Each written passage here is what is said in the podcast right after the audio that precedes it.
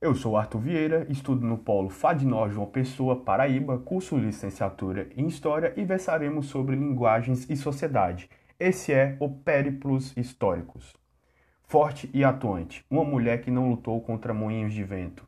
Permaneceu ao lado das causas feministas quando coordenou o centro Acorda Mulher em Bahia, Paraíba. Engajou-se na educação como pedagoga ao gerir a Casa Pequeno Davi, em João Pessoa empresta o seu nome à premiação Orçamento Democrático do município de João Pessoa, este instrumento de atuação social no qual ajudou a implementar e a consolidá-lo na capital paraibana. A nossa ilustríssima personagem é a Cesariana Macena de Melo, ou para os paraibanos, a gigante Ceci Melo. Assim como Ceci Melo, outras mulheres cunharam sua existência na nossa história, o que seria da Semana de Arte Moderna de 1922, sem o vigor de Tarsila do Amaral, e da poesia marginal de Ana Cristina César, que nos deixa a todos a teus pés, e Hilda Ish e suas verdades ferinas. Todas foram e são mulheres que cortaram as mordaças patriarcais, e existem tantas outras que o obscuro cotidiano oblitera, que digladiam com a mentalidade tacanha e obsoleta dos que ainda pensam que suas estruturas residem o, sofi, o desbotado sofisma do sexo frágil. A história não precisa mais enclausurar a vida e vivência das mulheres.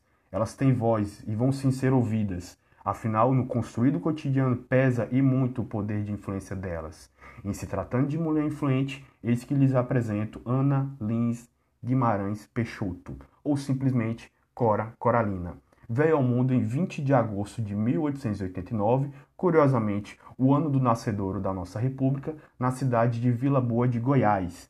Notável mulher que se ingrou pelos meandros da alma feminina, soube como poucas expressar tão simples e genuinamente os sentimentos de uma mulher sertaneja, da qual sempre teve orgulho de ser. A sua carreira literária começou aos 14 anos, apesar de ter recebido apenas instrução básica.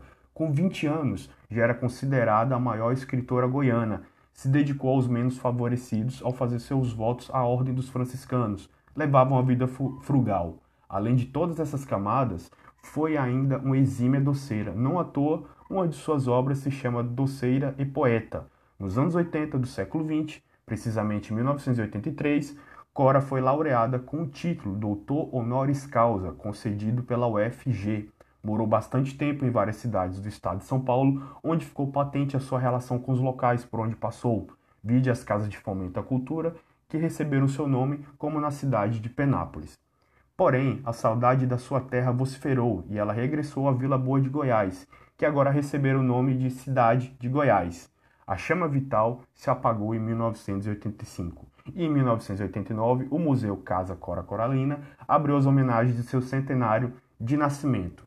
Sua poesia remete às memórias e lembranças de um modo de viver simples, porém com a sabedoria visceral de uma mulher que, antes de tudo, valorizava suas raízes e as expunha ao mundo com orgulho de criança.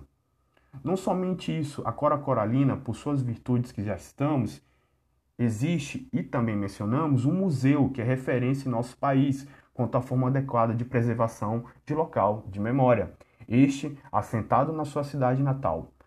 Quem passou por essa experiência de visitar o Museu da Cora sempre relata que o local traz à tona a presença magnética da poetisa Mor de Goiás, um espaço que realmente faz emergir a presença de Cora Coralina. Ceci Melo doou seu nome ao prêmio anual dedicado às mulheres que têm uma atuação social de relevo no estado da Paraíba. Esse galardão mostra que Ceci Melo foi e é uma inspiração para todas as mulheres paraibanas que buscam um pouco de justiça e igualdade para todos. Dito isto, saliento que ao buscar referências sobre Cesarina, me deparei com a escassez de informações a seu respeito, defensora das mulheres e de educação digna, não existe quase nada que venha remontar a trajetória dessa incrível personagem. Poderia haver um núcleo de estudos que viesse a escavar profundamente essa biografia tão rica, centros de atendimento que pudessem ampliar o raio de ações idealizadas por ela nos campos educacionais e de valorização feminina. Assim, o seu legado não correria o risco de sumir na poeira do tempo. Depois de tantas histórias edificantes e motivadoras, chegamos ao fim do Périplos Históricos. Agradecemos a atenção de todos, pedimos que deixem suas mensagens e dividam seu conhecimento conosco. Muito obrigado!